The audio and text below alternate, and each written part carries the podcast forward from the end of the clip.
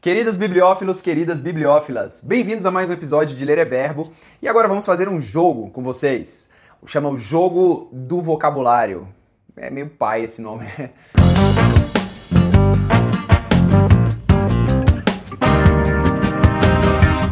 funciona da seguinte forma: eu vou falar algumas palavras aqui. Se você já souber o significado da palavra que eu falar, você soma 10 pontos. Depois eu vou dar três opções a cada palavra. Se você acertar a opção, você soma 5 pontos. E quem somar mais pontos ao final ganha.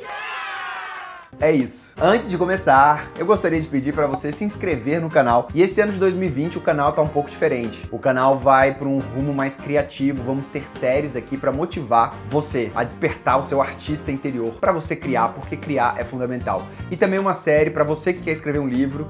Ah, meu irmão, esse ano vamos escrever esse livro. Vai sair. Então a primeira palavra, valendo 10 pontos. Você sabe o que é louçã? Agora eu vou dar três opções e se você acertar a correta, você ganha cinco pontos.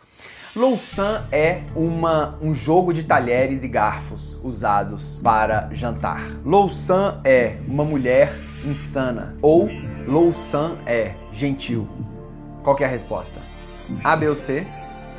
Muito bem para quem falou letra C. Louçã é gentil, garrido, elegante. É o feminino, louçã. O masculino é loução.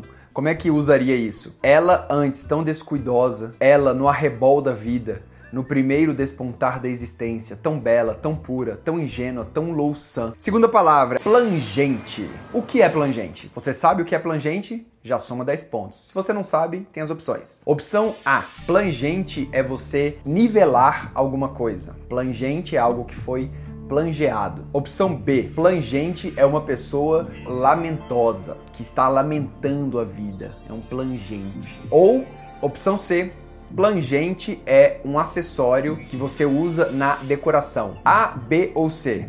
Muito bem, para quem falou opção B. Plangente é lamentoso, gemedor, quérulo. Como é que se usa? Ele escuta a nênia plangente de seu pai. E nênia, você sabe o que é? Não tá entrando, mas se você souber o que é nênia, você ganha mais 5 pontos. Nênia não vai ter opções. Se você sabe ou você não sabe. Nênia é um canto fúnebre, uma elegia. Olha isso. Quem diria? Na mesma frase, ele escuta a nênia plangente de seu pai. Vou fazer isso também com arrebol. Quem souber o que é arrebol ganha 5 pontos. Não tem opções. Você sabe o que é arrebol? Arrebol é cor afogueada que toma a atmosfera antes de o sol nascer ou depois dele se pôr. Então, quando ele começa aquele crepúsculo a nascer, aquele é o arrebol, é a cor afogueada. Caraca, nunca soube dessa palavra na minha vida, meu Deus do céu. Então vamos a mais uma palavra: acerbo.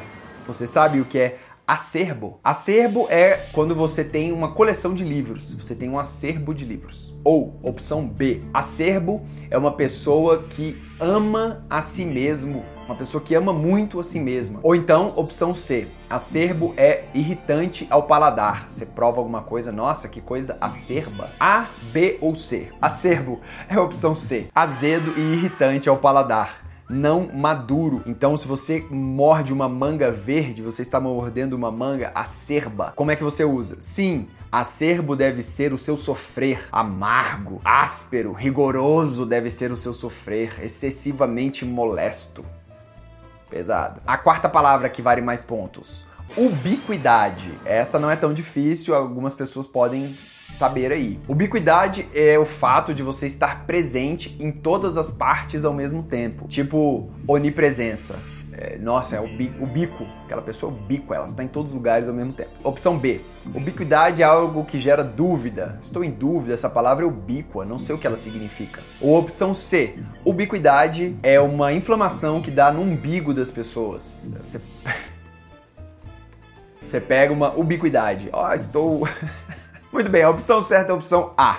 O fato de estar presente em toda parte ao mesmo tempo é uma onipresença, ubiquação. Então a última palavra agora é páramo. A palavra é páramo. Páramo é um campo deserto. Vamos ao páramo. Páramo é um filho que foi afastado da família. Ele é um páramo. Não falamos mais com ele porque ele é um páramo. Ou páramo é a cauda de um pássaro grande, como se fosse um pavão. É, a, é, o páramo do pavão. Opção A, opção B ou opção C? Opção A. Páramo é um campo deserto, raso e inculto, exposto a todos os ventos qualquer lugar extremamente frio e desabrigado. Então é isso, pessoal. Construímos o nosso vocabulário. E quem ganhou aí? Hã? Quero saber nos comentários.